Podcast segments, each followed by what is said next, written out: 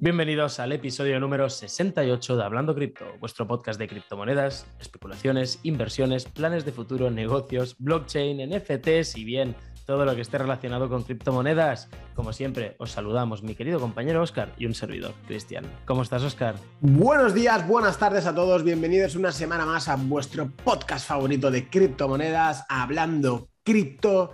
Y esta semana, bueno, bueno, bueno, esta semana eh, no tenemos ni que pensar de qué hablar. Eh, ha habido un caos absoluto en el mercado y, bueno, a diferencia de, como siempre, no sé si te acordarás la llamada que tuvimos hace un año, 2021, cuando compramos los BNBs en 220. Eh, pues tuvimos la misma llamada eh, por la mañana. Yo me acuerdo, la otra vez cuando la tuve, estaba dejando al chiquillo en el colegio y esta vez estaba entrando al gimnasio. Y es exactamente lo mismo. Yo supe el momento en el que tocamos suelo cuando hablé con Cristian. Porque Cristian entró en pánico. Entró muy en pánico. Bueno, un poco bastante. Porque ya me dijo, ojalá, ya no compro nada más. Esto, tío, no sé, no sé hasta dónde va a ir, entonces no, lo sé. Yo dije, Cristian, saca la billetera y gástate todo el, dinero que tengas. Y ahora, ahora, en este momento, me lo agradece. A lo mejor dentro de una semana se caga en, mí. Es verdad, bueno, es que de hecho, pero es un buen indicador, porque yo ya me, me cuesta acojonarme con el mercado. Es así, me cuesta. De hecho, cuando veo rojo, compro. Va así, rojo, compro. Ya está. Pero esta vez dije, hostia, tenemos, tenemos un caldo de cultivo que me preocupa. Tenemos lo de Terra que está explotando. El ataque a USDT, porque eso intentar hacer un DPEC a USDT no es casualidad que ahora mismo haya habido un DPEC, es decir, que se haya ido de la paridad un dólar a un dólar. No es casualidad que bajara ese, que fue un 5%, fue... 10, un 10, 10%. No es casualidad. No lo es. Y luego vamos a hablarlo largo y tendidamente. Y dije, ostras, la crisis económica, lo de Terra, el DPEC de USDT. y ahí me empecé a asustar porque dije, como USDT haga DPEC, nos vamos a la mierda. ¿eh? Se hunde el ecosistema. Literalmente se hunde todo, menos Bitcoin, que se vería perjudicado, pero todo lo demás, Bitcoin y Ethereum se salvarían, creo, pero todo lo demás se hunde ¿eh? prácticamente. se va a la mierda literalmente. Es decir, USDT, pero era, como tú estabas diciendo, era una tormenta perfecta, ¿no? Es decir, todo lo sucedido con Terra, que ahora, ahora lo, hablaremos, eh, el momento que implosionara USDT, en ese momento, con todos los problemas que había con Terra, UST, su stablecoin, etcétera, si implosiona ahí, se va a la mierda. Yo, ahí, no sé si lo llegamos a hablar, pero te dije, si USDT cae, Mm, se acabó la fiesta. Eh, a ver, se recuperará, tardará años, tal, probablemente, pero lo que viviríamos sería algo totalmente diferente. Ahora ya ha pasado esa, esa, tempestad. ¿no? Bueno, temporalmente, claro. Pensad, vamos a poneros en contexto porque no sabemos cuándo vais a escuchar este capítulo. Puede que lo escuchéis ahora, que es 14 eh, de mayo, ¿de acuerdo? Venimos de una semana en la cual Terra bueno, Luna se ha hundido completamente y tanto su moneda estable UST como, como el token se han hundido. Vamos a hablar largo y tendidamente sobre eso. Hemos visto el mercado cómo ha caído de unas formas que hacía mucho tiempo que ya no estábamos acostumbrados. De hecho, y lo hablamos en la comunidad, yo, yo, lo dije y después lo compartimos tú y yo también por teléfono, digo, me recuerdan estas sensaciones, ya me levanté, me por la mañana y dije, mm, estas sensaciones que tengo ahora son las mismas que en 2017 2018. Las mismas. Estoy empezando a sentir lo mismo. Bueno, diferente, porque en 2018 sí que entré, no en pánico, pero sí que me deprimí un poco. ¿eh? Tengo que decirte que, no de una depresión, ni mucho menos, sería banalizar una enfermedad, pero sí me puse muy triste. En 2018, justo antes de que empezara el cripto invierno, en cripto invierno, yo me puse muy triste. ¿eh? Cuando cayó todo, dije, ¡buala, tío! Eres idiota. De verdad, ¿eh? a mí mismo es que eres un pedazo de gilipollas que acabas de perder el dinero por subnormal. Todo el mundo está diciendo que ha ganado dinero y tú por tonto lo has perdido. Y a mí mismo me castigué un montón. Y es lo que hemos dicho, que a partir de entonces dije, bueno, venga, chavales, vamos a aprender bien qué, es esto y cómo hago para que no me pase nunca más. Y después has dicho una cosa, Oscar, que me ha hecho mucha gracia y, y yo quiero darle públicamente las gracias a Oscar porque yo le llamé y dije, mira, tío, yo ya con la liquidez que me queda, estoy hasta los huevos, llevo recomprando desde 34, he puesto, la última recompra la hice en 27 la hice, la hice en 27 mil dólares de Bitcoin, hablo. Y dije, ya estoy harto, tío, de comprar Bitcoin ya paro porque ya tengo una cantidad que ahora mismo me parece decente. No sé con el resto, yo no lo veo claro. Y Oscar me dice, Cristian, gástatelo todo. Digo, sí, dice, gástatelo todo, todo por culo. Es lo que hablamos hace un año, no sé qué. Gástatelo todo. Digo, hostia, pero pues venga, va. Vamos a ver, ¿qué monedas vemos? Empezamos a mirar monedas. Voy, a hacer un matiz. Estoy hasta los huevos, que no sé qué, tal. Le digo, Cristian, gástatelo todo. Espérate, espérate, que enciendo el ordenador.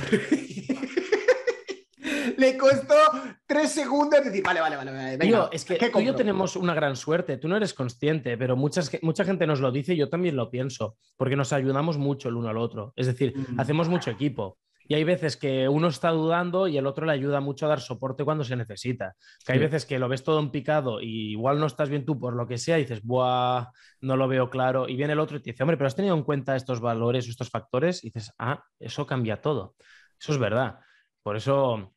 Y de hecho, hoy en este capítulo de hoy. Lo vamos, a explicar, ¿no? Vamos, sí, vamos a hablar de Luna. Vamos a hablar un poquito de una espiral de FI que se formó allí. Que cuidado, cuidado. Vamos a hablar de todas las consecuencias que puede aportar Luna a corto plazo y a largo plazo y en dónde hemos invertido, dónde, qué hemos comprado en esta bajada nosotros. Porque últimamente la gente nos decía, hostia, no estáis avisando mucho de las entradas. Y dijimos, es que no estamos entrando. Estamos acumulando liquidez. De momento está el mercado que es mira a mí no me toques y nos hemos ido temporalmente a los NFTs temporalmente hasta que el mercado se ponga de buen ver. ¿Qué pasó estos días? Era momento de tocar, de volver a las cripto. Bueno, y NFTs, pero sobre todo volver a las criptomonedas, porque hemos tenido rebajas que a día de hoy de, esta grabación estamos ya todo en verde, después de haber estado dos, tres días de sangría absoluta. Pero totalmente.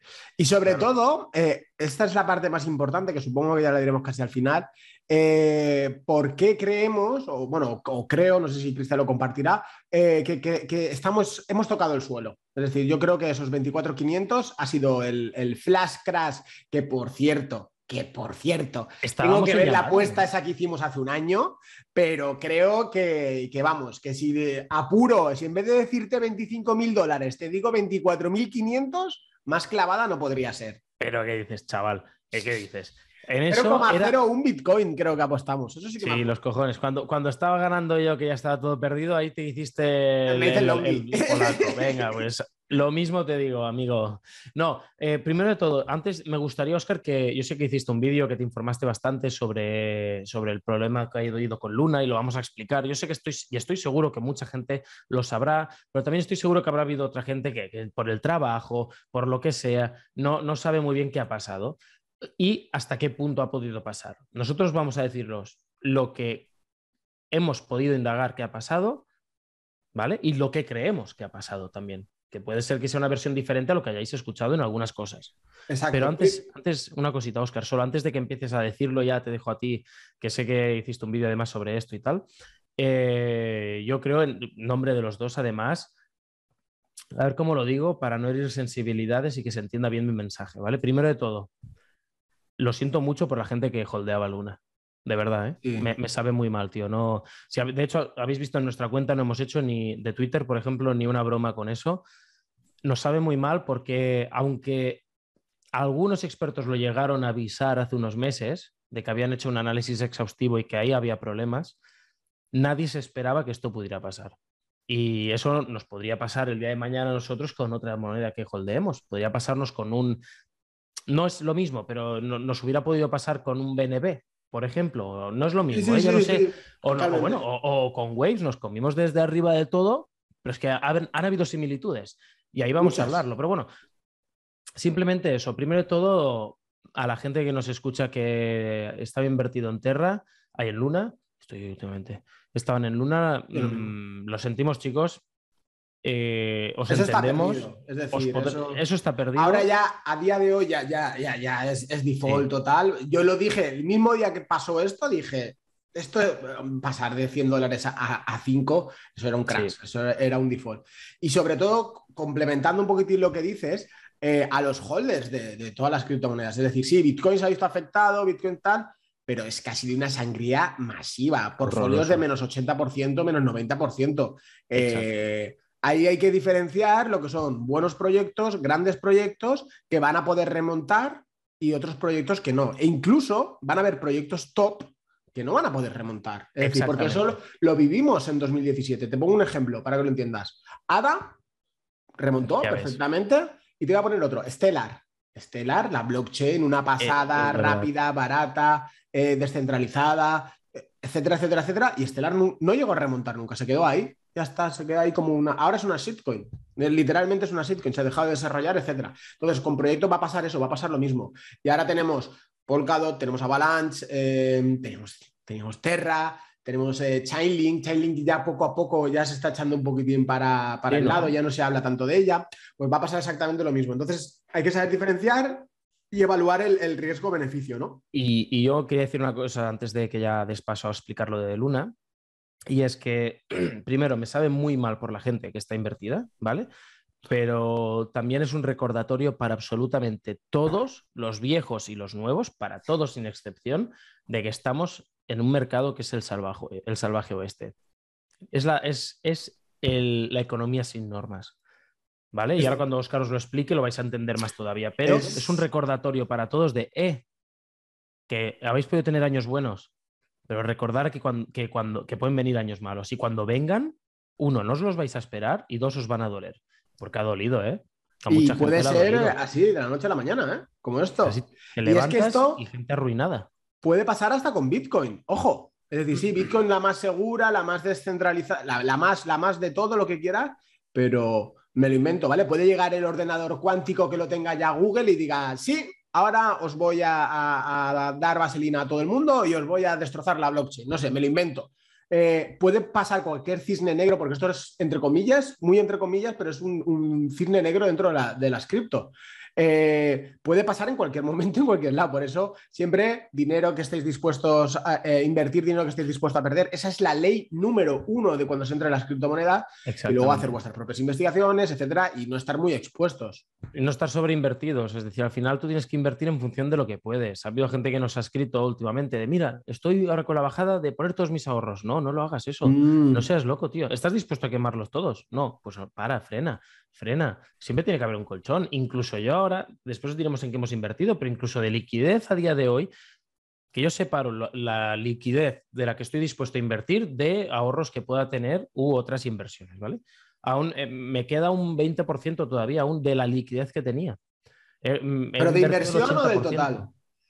De inversión. De inversión. Yo no, yo me, lo gasté todo. yo me lo gasté todo. y a mí no me queda. Yo, mira, tanto, tanto que decía, yo, Flash Crash 25.000, yo no he comprado en 25.000, ni en 26.000, ni en 27, creo que ha sido 27 o 28, o creo incluso 29.000 la, la última que hice, para que vea. Pero lo gordo se compró en 32 y 34, cuando fueron, hicimos compras gordas conjuntas, más luego yo me hice otras mías. Entonces, Em, que a veces, aunque tengas un plan, es muy bonito en el papel, pero luego eh, seguirlo es, complejo.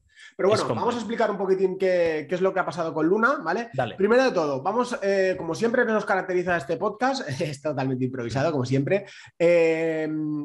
Vamos a hacerlo de vamos a explicarlo de la manera coloquial, ¿vale? Es decir, para que llegue a todo el mundo o que se intente entender para todo el mundo. No va a haber tecnicismos, o prácticamente ninguno, o cero.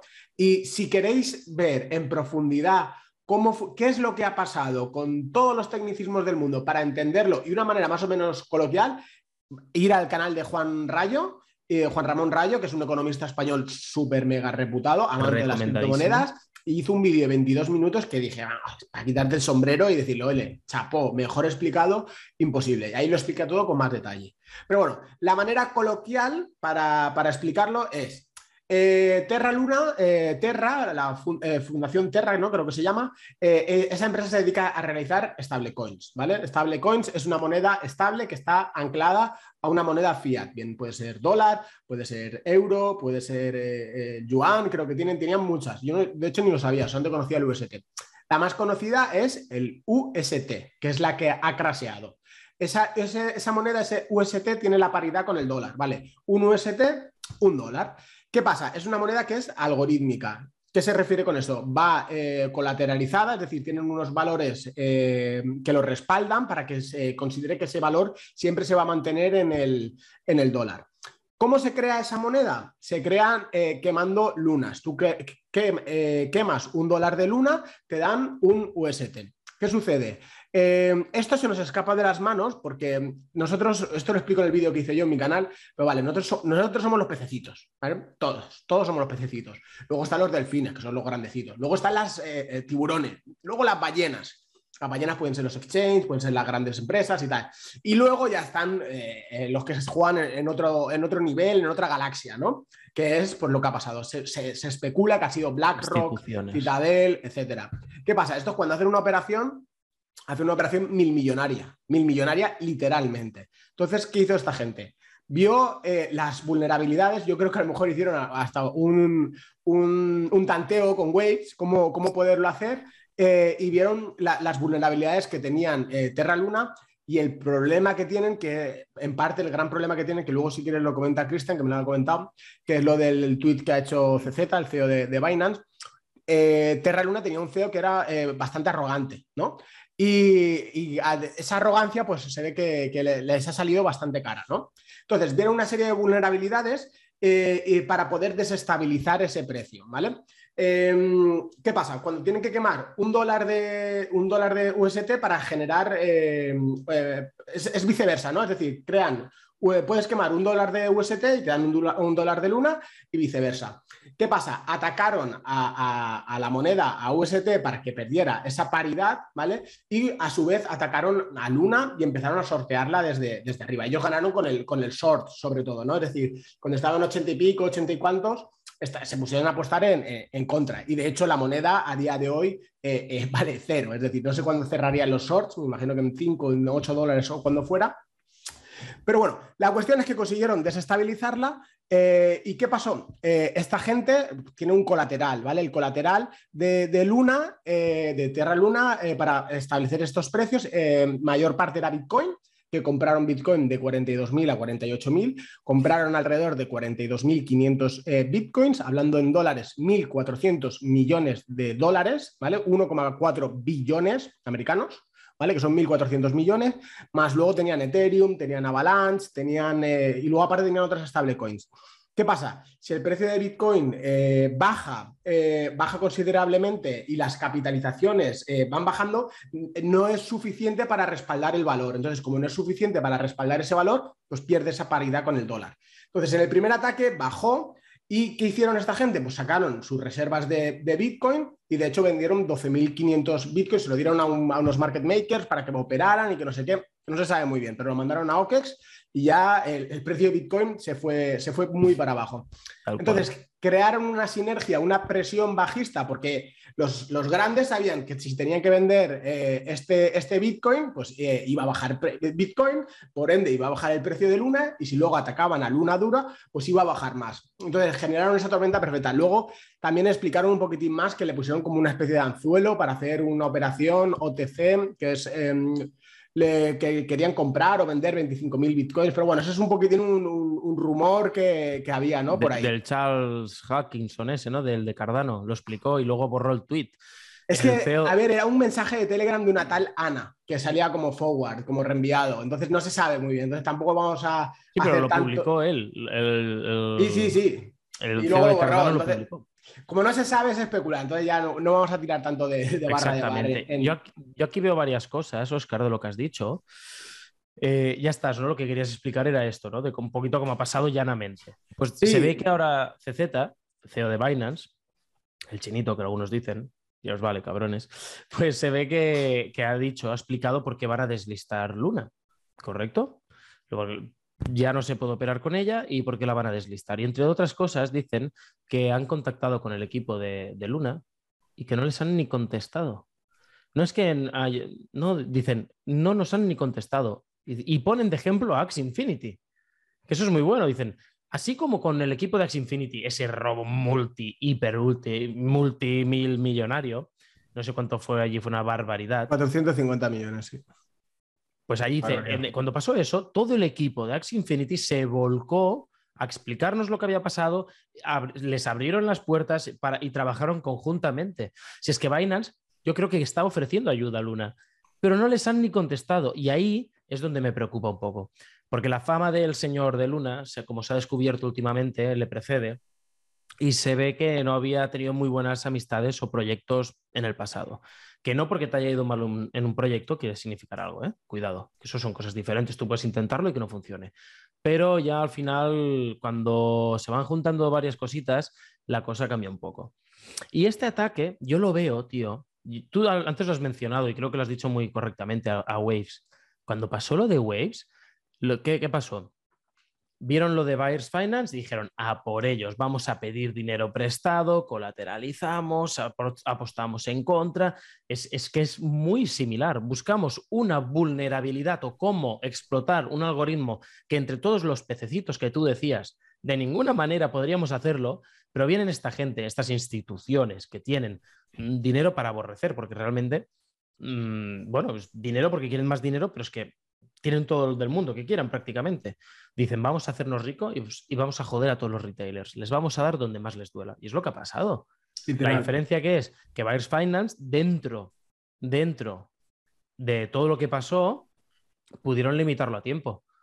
Se cargaron en parte lo que les hacía tan especiales, pero lo limitaron. Les obligaron a devolver todo lo que tenían prestado. Y aún así, eh, lo pudieron frenar a un precio muy caro. ¿eh? Sí, no, perdieron toda, la, credibilidad, igual que Luna, que si hubiera resurgido, hubiera perdido toda la, credibilidad. Pero mira, el equipo de Waves lo consiguió, ¿eh? A, costa de perder un 80%. Waves eh, lo hizo muy bien por, varias cosas, ¿no? Es decir, lo, tomaron a tiempo, se lo tomaron muy en serio desde el minuto uno y, luego, que es un arma de doble filo, aquí sabéis que decimos lo bueno y decimos lo malo, Waves está bastante centralizada. Ojo. Sí que yo creo que el 95% de las criptomonedas están centralizadas. Pero bueno, es algo bueno. pues mira Solana. Solana, eh, vamos, de BNB.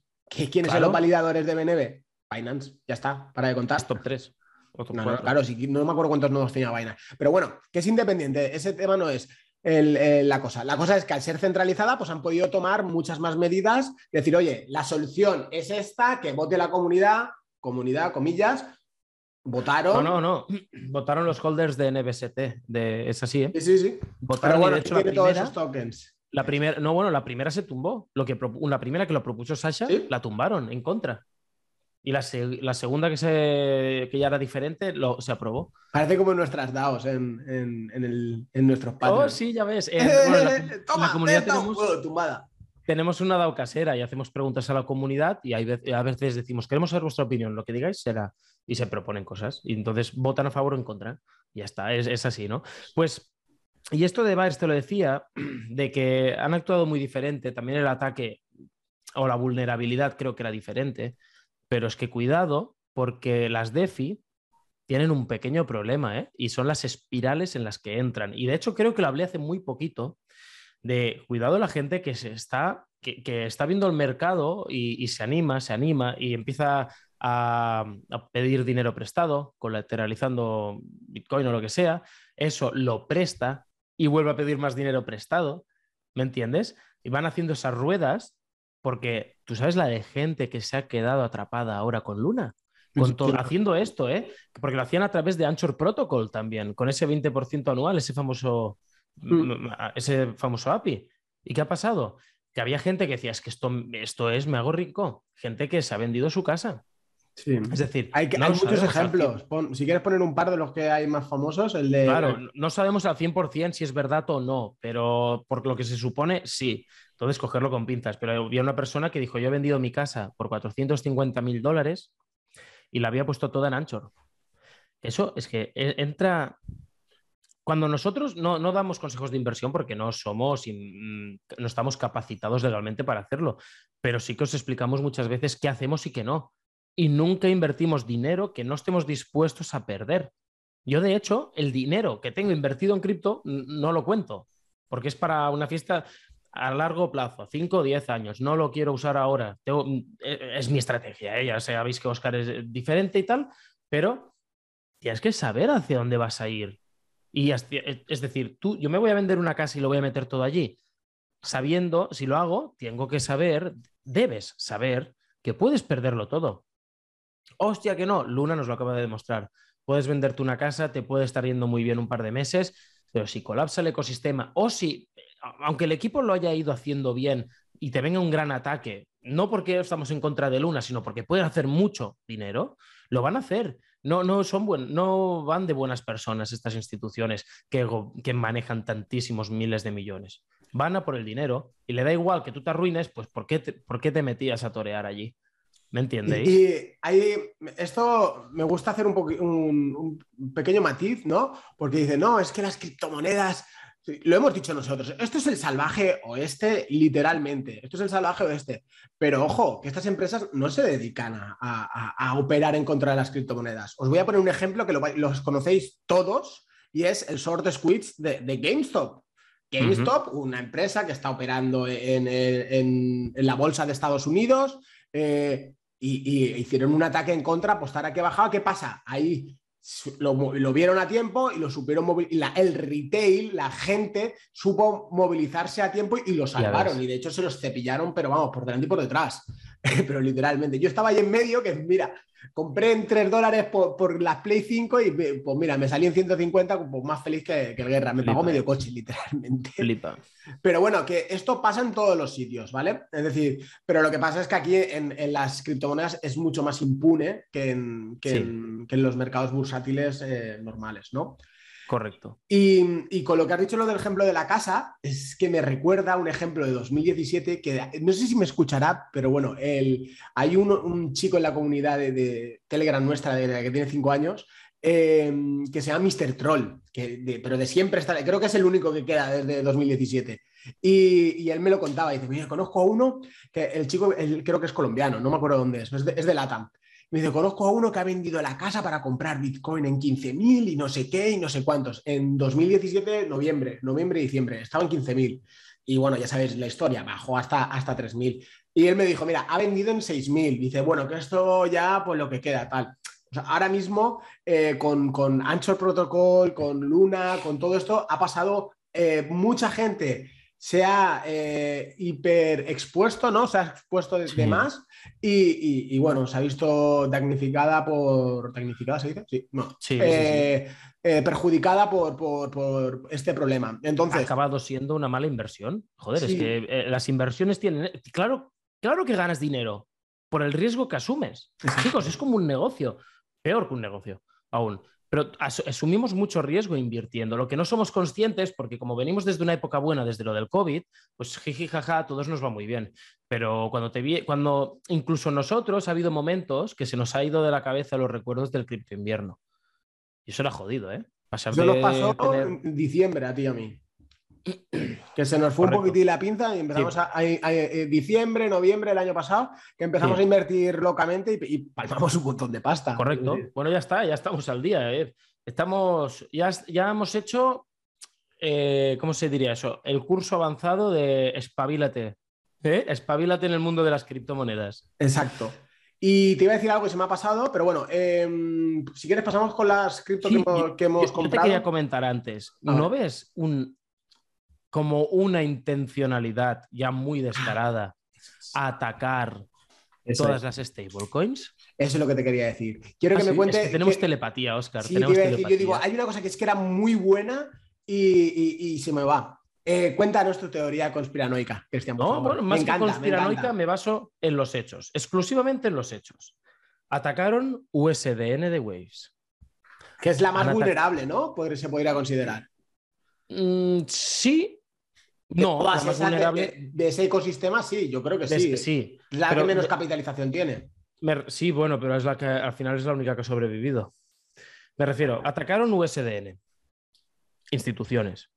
Encima se, descubrió y, lo dijeron y abiertamente los apuntaron, ¿eh? cuidado con FTX. Luego, atacaron a UST. Luna. Las dos las han tumbado. La diferencia es que USDN sacrificaron allí, hicieron un harakiri y, han, sobrevivido. Y luego empezaron a atacar, que tú y yo estábamos en llamada, a USDT. Y no me digáis, eh, tíos, pues ya hemos, ya hemos vivido otro, otro DPEC antes de USDT. Sí, pero en uno o dos meses vivir un ataque o un DPEC de tres monedas estables, no. no. Señores, las casualidades no existen, las causalidades sí. Con esto, ¿qué quiero decir? Yo veo un ataque directo para hacer temblar todo el ecosistema.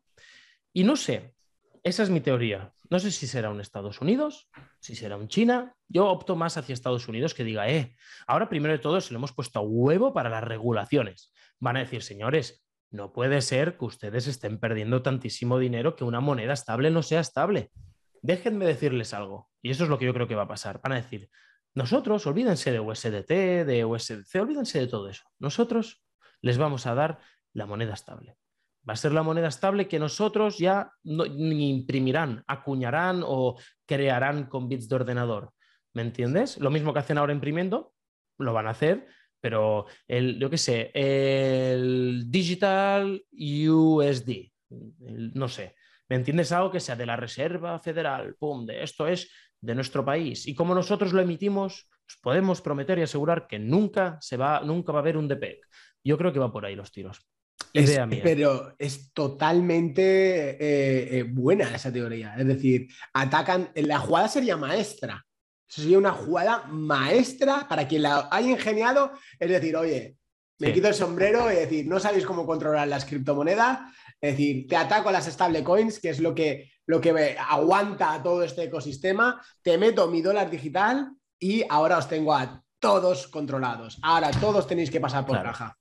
Y todos y mantienes al dólar como moneda mundial. La jugada es perfecta. Ojo a esa. es, es, mi teoría, ¿eh? no lo sé. Yo, yo, lo, yo es que veo. No, no puede ser. No puede ser en... el bosque. No es normal que, se vayan a zumbar a tres, a tres, a tres stablecoins seguidas para que dejen de ser estables. Hmm. Vamos a ver cómo nos entran con las regulaciones. Igual lo hacen con la puntita y luego ya, ya sabéis cómo se hace, como hemos dicho en este podcast. Igual van a saco y dicen, mirad chicos, esto no puede ser, pum, alternativa. Os dejamos que vayáis con las cripto porque algún plan deben tener, no lo sé. No, no acabo, se me, acaba, se me escapan cosas, ¿eh? Pero aparte de ganar mucho más dinero del que ganan, algo más deben tener por allí. Sí, aparte controlarían todo. Es decir, a ver, que, que por mí no hay ningún tipo de problema. Ojo, pero eh, que hagan rápido, que no duela mucho. Hostia, ya ves. Pero, es verdad, ¿eh? Acabáis de vivir, em, acabáis de vivir un, momento histórico del mercado de las criptomonedas. Esto, esto en los años. COVID, exacto. Sí, y dentro de unos años se estudiará, ¿eh? Yo mm. creo, cuando, o cuando se estudie la historia de las criptomonedas, la evolución, estará el crash de COVID y lo que pasó después. Y estará lo que pasó con, Luna, porque Luna lo ha arrastrado todo para abajo también. Mm. Y el food, es que encima es que está tan orquestado todo para que la gente vendiera, Oscar. Y, ahora te lo voy a relacionar con el siguiente punto que me gustaría hablar, que es sobre las ballenas, si te parece. Y está tan orquestado, pum, cae Luna. Pum, le siguen atacando, más food, más food. Venga, le meten al USDT y la gente que es donde yo mismo me preocupé y te llamé y te dije estoy hasta los huevos, y allí la gente yo creo que entró, empezó a entrar en pánico que dijimos, EP, EP, cuidado, si se va la paridad de USDT, se hunde el mercado. Hostia, hostia, ¿qué pasa? ¿Qué pasa? La hostia que nos vamos a pegar. Y estábamos tú y yo en llamada y me dijiste, me pegaste un grito, dijiste, no me jodas, no me jodas, ha pegado un mechazo, a 24.500 y ha rebotado. Esto es el dip, Cristian. Y me, me, dijiste, esto es el dip. No lo sabemos si será el dip o no, pero creemos que, y yo también lo pienso, Oscar, que ese es el punto de, el mechazo que falta, el flash crash que tú decías, ahora todo será que cuando la gente escuche este podcast haya bajado a 19, estemos en la mierda. No es verdad, igual que pasó hace dos, dos, podcasts, que Luna todavía se aguantaba bien y yo dije, pues mira, ahora mismo son pocas las criptomonedas que no aguantan y una de ellas es Luna que aún lo está haciendo bien. Claro que lo estaba haciendo bien porque estaba con toda esa inyección de dinero esperando el short, empezando a sortear Claro. Preparándolo todo para sortearlo. Por eso estaba haciéndolo bien. Yo me la jugué, hice el vídeo este que hice eh, hace un par de días y ahí estaba ahí en el límite. Yo digo, Buah, lo tiro. Si sale bien, me corono como el rey. Si no, tal. Ahora explicaré, cuando acabes tú, Cristian, explicaré por qué creen vale. que es el, el dip. Y vale, y, y a mí me gustaría, al final, y esto ya hablando del dip y de nuestras inversiones, ver no lo que hace la gente a nuestro alrededor, no, no, lo que hacen los influencers a los que podamos seguir. Vosotros podéis seguir a gente o escuchar a gente, nosotros seguimos y escuchamos a gente, nos escuchamos entre nosotros, intentamos pensar y ser críticos, pero aún así tienes que ver los que manejan la panoja de verdad, los que de verdad tienen el money money, los que dicen, eh, tú yo si quiero te, te, arruino tirándote, no te arruino, te ducho a billetes y, me quedan billetes para, inundar toda la ciudad, ¿me entendéis? Las ballenas. ¿Y qué están haciendo las ballenas, Oscar? Eso es muy importante. Es decir, eh, yo a Cristian le dije en pleno momento de fondo, ah, esto sí que es el DIP, que no sé qué, no sé cuánto, pero eso era especulativo 100% viendo la mecha, porque vi que cayó hasta 24.500 y luego se puso en 27, que entonces calculaba que era un 10, 12, 13% más o menos. Dije, vale, esto sí que es el flash que, que se necesitaba. Pero luego cuando ya llegué a casa, me puse con el ordenador y dije, bueno, a ver, sí, muy bien, muy guay, muy flash crash, pero vamos a ver qué, qué pasa, qué están haciendo las ballenas ¿Qué está, ¿Qué está, pasando en el mercado? Primero tenemos que tener claro varias cosas. Eh, tenemos herramientas como es, em, ponéis en Google, Bitcoin Rich List, ¿vale? Que es lista de, ricos de Bitcoin, ¿no? Y hay una página web que es eh, Bitcoin Infochart o algo así, no me acuerdo cómo es, la primera, y os sale el top 100 y ahí veis las billeteras. Tenéis que contar que cuando son de algún exchange, pues no, son Bitcoins no sino es de, es de, todo el mundo, pues son donde las guardan las cold wallets, donde guardan todo, todas las criptomonedas juntas. Exactamente. Y entonces tú una vez, una vez estás allí, pues una vez has filtrado por movimientos, lo puedes ver bien, cuáles son de exchanges y cuáles no, pues ya ves las carteras personales o más que personales de empresas grandes, de instituciones. allí, por ejemplo. Exactamente. Y entonces, ¿qué pasa? Oscar y yo, casualmente, por, yo por un sitio diferente lo busqué y los dos llegamos a la misma conclusión. Las ballenas estaban comprando. Exacto. Hostia. Claro, te quedas pensando y dices, ¿las ballenas están comprando ahora? No es, esto no se va al mercado a la mierda. Una, empresa que tiene cientos de millones miles en eso, o miles de millones, ¿está comprando ahora? No, no vas a comprar un activo que se va abajo. Estás, venderías, estás comprando. Y en ese momento nos llamamos y me dice Oscar, compra todo lo que tengas, compra compra, gástate, ¿cuánto tienes? Tanto, gástatelo todo, no te dejes nada en dólares. Y me entró todo menos una orden, me cago en todo, tío. La de BNB, ¿no? la de BNB no me entró, no me entró, le quise tirar. La que más ha subido encima.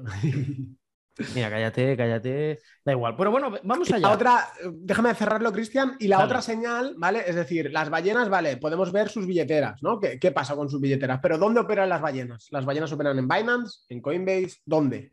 Las ballenas normalmente operan en Bitfinex, ¿vale? Por la facilidad de manejo de los dólares, ¿vale? Entrar y salir los dólares, mucho más sencillo en Bitfinex por tema de no regulaciones que, otra cosa, ¿vale? Entonces, si en TradingView eh, podéis ir a, ponéis BTC Longs, ¿vale? Longs es la gente que apuesta que va a subir y dices, ¿vale? ¿Qué está pasando en Bitfinex? ¿Qué hace la gente? Y, te ves un, gráfico, pero vamos, vela verde tras vela verde, tras vela verde, tras vela verde, como que están todos apostando a que sube Bitcoin, pero apostando a lo bestia. Y dices, vale, eh, están todos apalancándose a que sube Bitcoin. Eh, por otro lado, las billeteras están sacando los bitcoins de los exchanges y los están llevando a las billeteras frías. Pues vamos, esto ya es blanco y en botella. ¿Que puede haber otro, otro flash más y bajar? Perfectamente. Pero a priori a priori, en primer momento, esto parece lo que, lo que estamos eh, necesitando. Exacto, pero es que es muy difícil que, vuelva a haber otro flash crash, porque si, os fijáis, justo antes de este crash, esta misma semana, saltaban alertas, a mí me saltaban alertas de un bot de, eh, muchos bitcoins están yendo a las casas de cambio, eh, cuidado, cuidado que hay movimiento, que los bitcoins ya no están en carteras frías. Cuando pasa eso, lo que no tuvimos cojones de verlo, o no, o no fuimos suficientemente listos en ese momento de verlo, decir, au, se viene, se viene. Y ahora, porque no tiene por qué siempre ser así, por supuesto. Y luego cuando ves que es al revés, dices, vale, ahora sí que ya está. Porque si no lo ven claro, no se las van a guardar en la wallet fría. Claro. y es que, a ver, esto también trata de la estrategia. Yo, yo, lo que yo he aprendido es que si quiero vender para recomprar abajo, el 80% de las veces me sale mal. Es decir, o, es algo que tengo claro que si vendo me quedo la liquidez y, estoy feliz, es decir, que me da igual no haber comprado abajo, que ahora ponemos un ejemplo, ¿vale? Eh, perfecto. Pero intentar especular así normalmente me sale mal. Entonces, a mí pues, también. Pues me A mí no me sale bien. Eso de vendo arriba y compro abajo. Por eso. De hecho, el único momento que pensé en vender vender una gran parte fue con lo del USDT. Ahí en ese momento que estaba hablando se me pasó por la cabeza. Y yo digo, si el USDT pierde la paridad, lo paso un 20 o un 30%, lo paso a Binance USD, a Boost, y me espero a que caiga. Y ya, aunque sea un 10, 15, 20% abajo, recompro. Es el único momento que se me pasó. es que es normal. Chicos, es normal que haya dudas. Si nosotros que llevamos cuatro años invirtiendo, y, no, y hablo de nosotros porque es nuestra experiencia, no porque nos quiera poner de ejemplo porque sepamos más que otra gente, no, hablamos de nuestra experiencia. Nosotros también tenemos dudas. Y hay veces que, nos, y nos llamamos y venga, y entre el uno y el otro vamos buscando todos los puntos a favor y los puntos en contra, para reforzar una idea más, más, más realizada, una opinión más formada de lo que está pasando en cada momento. Pero es normal que, sintáis esto, que hayáis sentido miedo. Hay gente, ah, creo que he leído, no sé si es verdad o no, que había ocho casos de suicidio confirmados. ¿Te suena a ti? Pero el primer día, ¿eh? Ojo. El primer día sin aún estar todo medio claro. Es que la gente está súper, súper, súper, súper expuesta. ¿Y mm, qué te iba a decir? Vale, bueno, eh, la jugada, una de las jugadas que hicimos, ¿vale?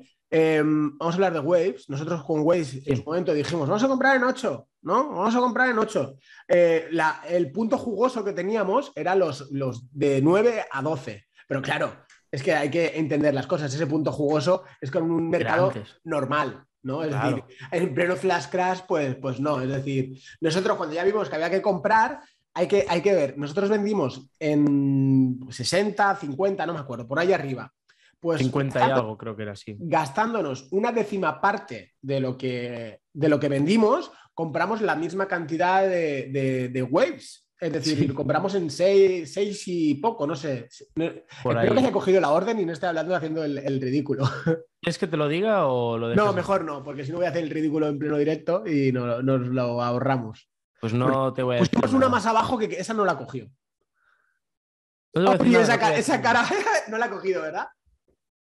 No la No, acabas de hacer el ridículo en pleno directo. No, acabas de explicar nuestra estrategia, que es muy buena, pero el mercado ha rebotado antes de lo que pensábamos. Ah, pero bueno, tampoco ha subido tanto. Vale, vale, vale. No, no, no, a ver, Waves. No me asusto. No me asusto. Pero bueno, la cuestión es que hemos esperado que bajara y hemos comprado en el momento que, ahora vamos a comprar un 20% más caro.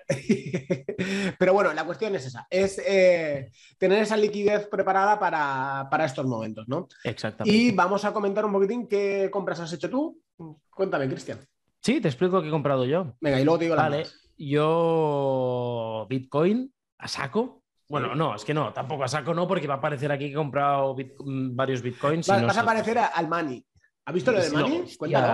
para, los que no lo sepáis, Mani Tawani, eh, CEO de un holding empresarial, en el, creo que se llama Blockmatica, no estoy seguro, en el cual está Mundo Cripto, que es una academia de formación, está Kijora, que es una empresa de publicidad, que es la que nos patrocina el podcast, de hecho. Siempre habla, lo que os habíamos explicado, que era Waves, pero realmente es Kijora quien está detrás.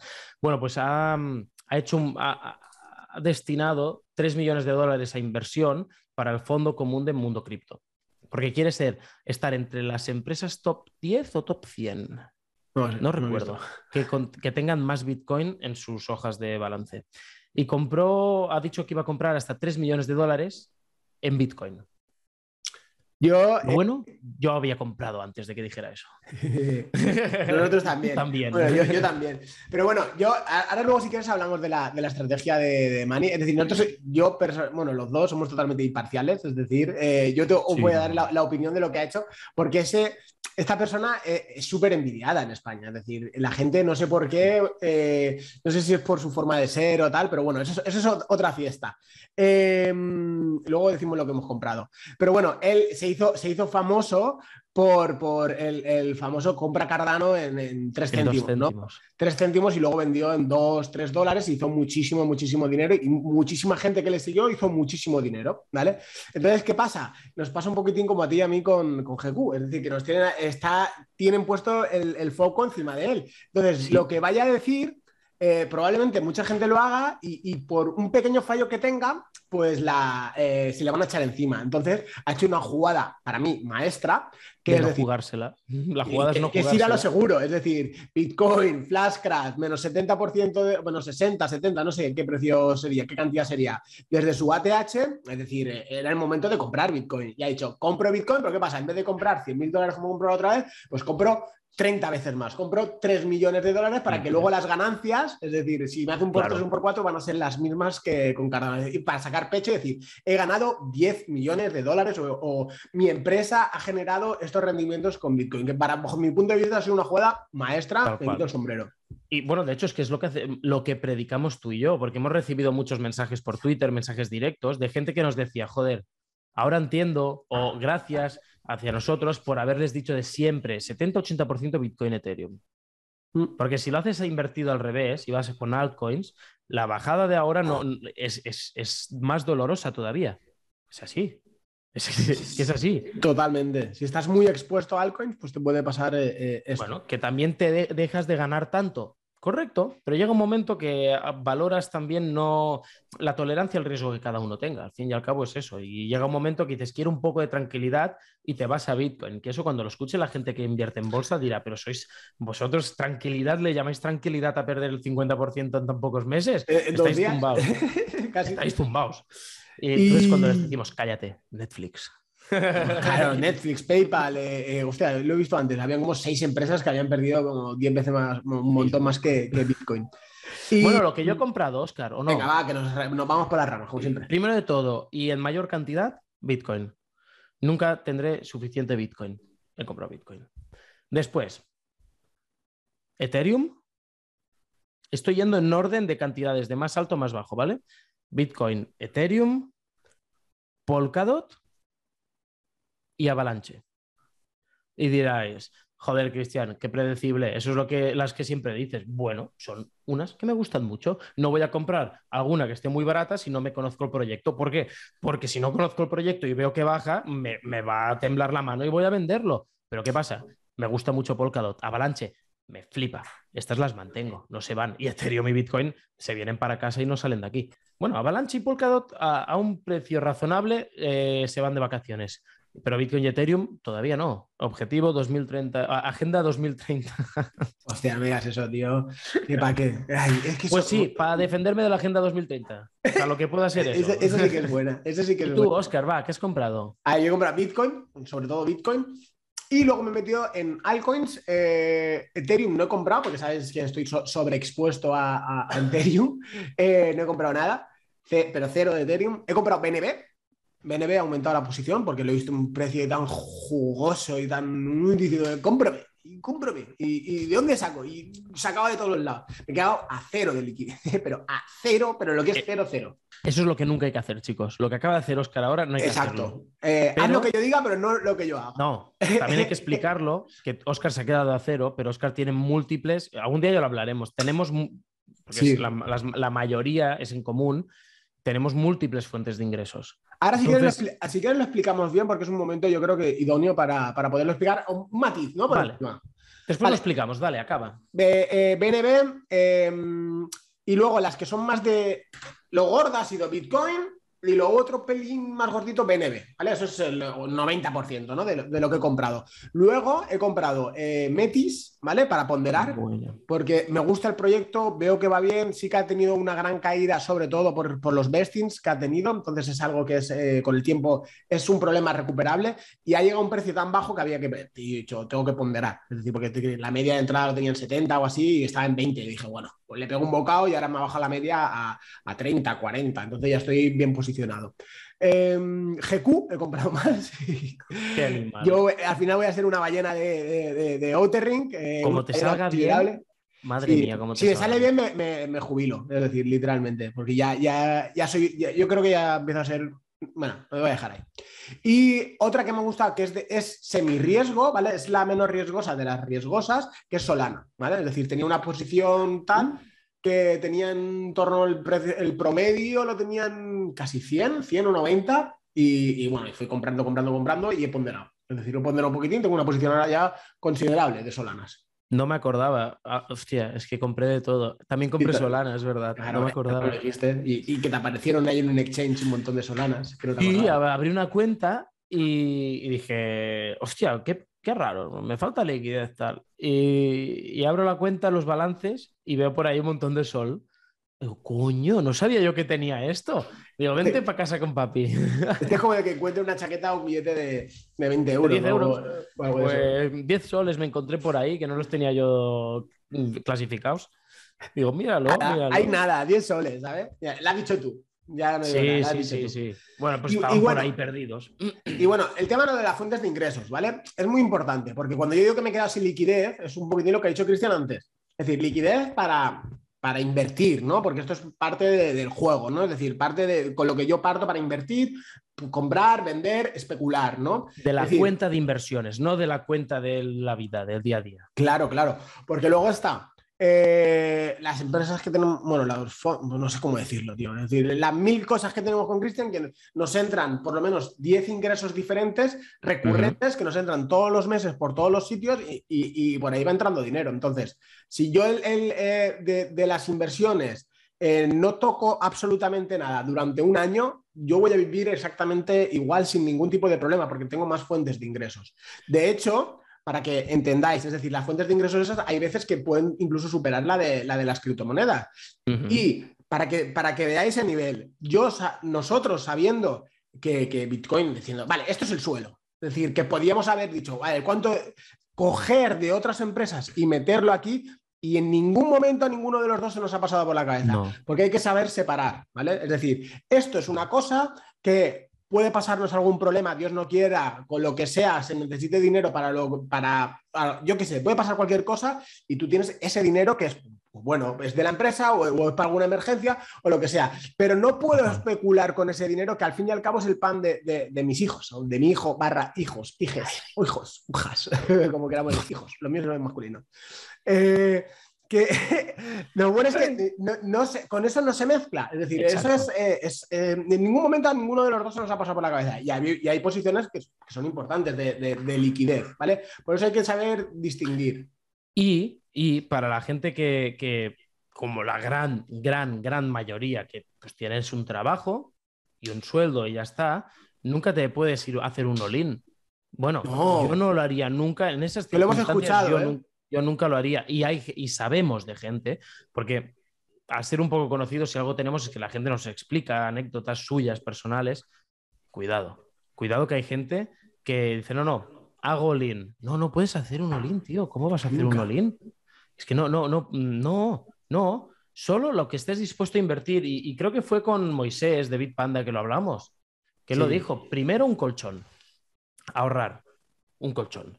Eso no se toca bajo ningún concepto. Eso es el fondo de emergencia para sobrevivir. A partir de allí, con lo demás puedes. Hostia, es que el mercado está muy jugoso, le voy a entrar más. No, ya habrá más ocasiones. Siempre, siempre hay más ocasiones. Chicos, tranquilos, no pasa nada. Y esto ya estamos en la parte de, psicología del mercado, un poco, diría, ¿no? Mm. no pasa nada. Siempre habrá más opciones. Oh, pues ahora me voy a vender el coche o la moto y voy a comprar. No, no, para, para, para, para. Calma. No, nunca, nunca, nunca, nunca, nunca. Calma. Nunca. Mm, que de pensarlo me, me, me hierve un poco la sangre porque quiero transmitir ese mensaje, es decir, queremos transmitir ese mensaje de que no os volváis locos, por favor. Es decir, el mercado eh, eh, es cíclico. No se acaba. Es cíclico, no se acaba y esto es una carrera de fondo, no una carrera de velocidad. Estos son los momentos de comprar, sí, pero con lo que estés dispuesto a perder, importante. Exacto. Con el dinero que estés dispuesto a perder es el que tienes que esto. No sobreapalanquéis ni nada por ello. Exactamente. Básicamente, básicamente es eso. Y, nada, chicos, paciencia. El mercado sigue estando convulso. Hoy está en verde. Puede ser que cuando lo escuchéis, depende del día de la semana que sea, esté en rojo. Paciencia, hay que verlo. Si vemos el último criptomercado, después de hacer eso, de, de hacer patrón entre comillas, similar a lo que hemos visto ahora, empezó a colateralizar, a, lateralizar, a lateralizar y estuvo bastante aburridito durante un tiempo. Es la fase, lo que yo llamo, y creo que la gente llama, ¿no? La fase de acumulación otra vez. Volveremos a estar en fase de acumulación que casualmente, y esto Oscar me lo dijiste tú en llamada, eh, casualmente Hace dos años pasó esto, ¿no? O cuando pasó era en mitad del halving también, ¿verdad? Como una bajada. Ahora hace dos años del halving, ¿vale? Más o menos, eh, estamos a mitad del ciclo, ¿no? El, ciclo pasado fue en 2016, creo que fue en marzo, si no me recuerdo mal. Marzo, abril. En 2018 vino el crash. Y en 2018 vino el crash. 2020 la subida. ¿no? En 2020 vino ese otro crash, pero ese fue un cisne negro totalmente, que fue COVID y luego ya 2021, 2020 finales, 2021 para arriba. ¿Qué pasa? En 2020 hubo el halving, dos años después, mayo 2022, otro, el, crash, ¿no? Por lo que... Es cíclico. Especulando en este movimiento cíclico, podríamos llegar a suponer que en 2020... Claro, en 2024 no, tendrá que ser... En, teoría tiene que ser 2024. 2000, yo Ahora lo veo más tienes que estar 2025. lateralizando un poquitín más y luego ya, una vez pase el halving, pues ya coger el. Claro, por eso, por eso, por eso digo hacia 2024 tirando a 2025, porque Sí, cuando sí. haya pasado, ha de pasar el halving porque inmediatamente no se nota nada. Exacto. Inmediatamente no se nota nada. Y después sí. Y bueno, bueno, esto yo creo que es un buen. esto, a ver, eh, otra, la última, último matiz que, que quiero decir, ¿vale? Eh, mercado es cíclico, ¿vale? Eh, no queráis comprar en 24.000, si este es el famoso deep, bottom o bottom o como se diga, eh, no queráis comprar en 24.501 para luego vender en 68.999, que fue, eso va a ser imposible.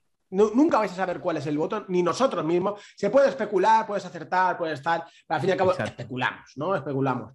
Pero Sí, sí. tenéis que saber la zona, ¿no? Más o menos. ¿Qué zona es buena para comprar? Para mí, pa- para, Cristian, la zona que consideramos empezaba a ser jugosa para nosotros era 34.000. 34.000, 32.000, 30.000, 29.000. Ahí hemos ido creando la posición. Yo, de hecho, en 25.000 no he comprado nada. Entonces, luego hay que ver cuándo son los puntos de salida, ¿vale? Ya tenéis que evaluar los puntos de salida. Yo, por ejemplo, vuelvo atrás, rebobino a, a- COVID, ¿no? Al último halving. Entonces, tenía un mercado, estamos en 10.000, tal. Yo ahí fui acumulando, ¿vale? Desde 3.000 a 6.000, 8.000 fui acumulando. ¿Qué pasa? Yo cuando vi Bitcoin en 16.000, yo empecé a vender en 16.000. No, cantidades muy pequeñas, un 5%, pero yo estaba vendiendo.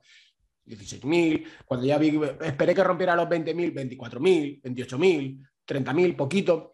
Cuando empecé Claro. a vender duro, fue en 47, 45, ahí fue cuando empecé, dije, vale, aquí, y me quité una posición muy importante. De hecho, muchos, tú lo sabes, Cristian, se rieron de mí y, en la cara, aquí en el podcast, alguien se rió de, de mí y decir, hostia, loco, has comprado Es dos verdad. casas por, por, por dos bitcoins.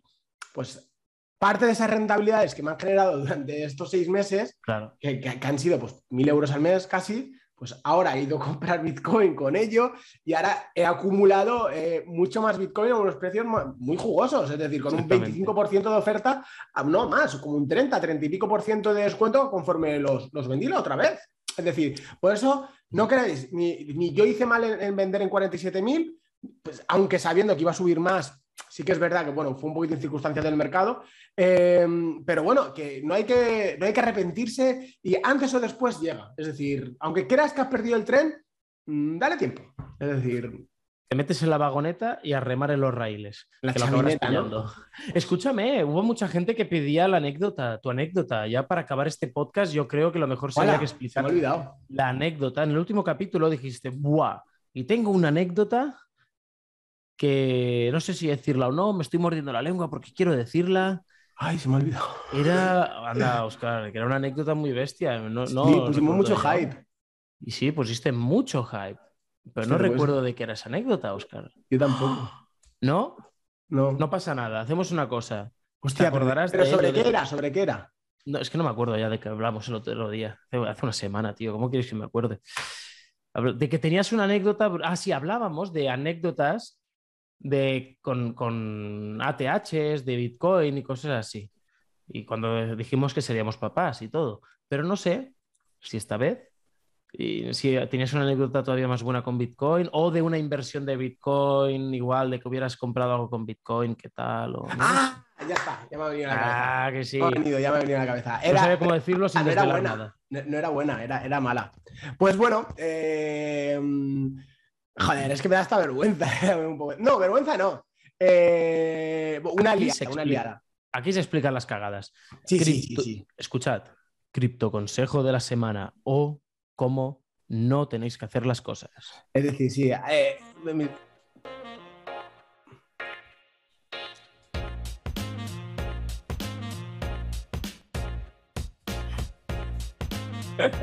Bueno, bueno, va, explícanos, Oscar, y con eso despedimos este magnífico episodio de hoy en plena apocalipsis. A ver, sabéis que yo, yo estuve viviendo unos años en Alemania y ahí hay, hay muchas ofertas buenas de, de- de coches, ¿no? Y eh, queríamos cambiarnos uno de los coches eh, porque lo teníamos muy viejo, muy hecho mierda. Y, y bueno, y salió una oportunidad. Y yo siempre había tenido ilusión de, bueno, yo, mi mujer, todos, de, tener un, un- un coche bueno, ¿no? Nos salió una oportunidad de comprar un Porsche Cayenne, ¿no? Un Porsche, como dicen allí los alemanes. Y, y bueno, y compramos uno. y me gasté un Bitcoin en comprar un coche que tenía mm, nueve años, 250.000 kilómetros, que te chupaba 25 o 20 litros a los 100, que era un pepino que volaba en las autovías, que vamos, era una... Espero que mi mujer no me escuche, creo que sí, porque está la ventana abierta. Eh, y, eso volaba, era una pasada, pero tragaba de gasolina increíble. Y me gasté un Bitcoin y me costó 9.000 euros, me acuerdo. Y gasté un Bitcoin en, en, comprarme ese coche que luego, bueno, cuando vinimos a España lo vendimos tal, que le sacamos más dinero, pero fue un Bitcoin. Es decir, y eso siempre lo voy a tener ahí marcado en la, la espinita de, gastar un Bitcoin en 9.000 euros en, en, ese coche. Pero bueno, eran otros tiempos. Eh, Exactamente. Sí que es verdad que se habían acumulado, que, habíamos recibido una pequeña parte, un capricho que nos queríamos dar, porque en esta vida no tiene que ser todo trabajar, trabajar, trabajar, sino tenéis que dar algún capricho de, de, vez en cuando y ese fue el nuestro. Y bueno, lo disfrutamos, sabemos lo que es llevar ese tipo de coche. Ya nunca más no os lo recomiendo totalmente. Es decir, el disfrutarlo, el este tal mola, pero ese tipo de coches mm, no. Es decir, me gusta mi, mi, cochecito que tengo ahora, mucho más sencillo, mucho más simple, va mucho mejor. Y, nada, eso, eso era la, anécdota de, de cómo la lié. Es decir, porque esos mismos 9.000 euros llegaron a ser como 60.000 euros. Es decir, lo, podía haber comprado, pero podía haber comprado como nuevo, ¿no? Literalmente híbrido y todas las pijotadas. Pero eso es lo de siempre, Oscar. Yo también, si hubiera vendido en 60 y pico, ahora podría haber comprado, comprado el doble. Claro. Sí.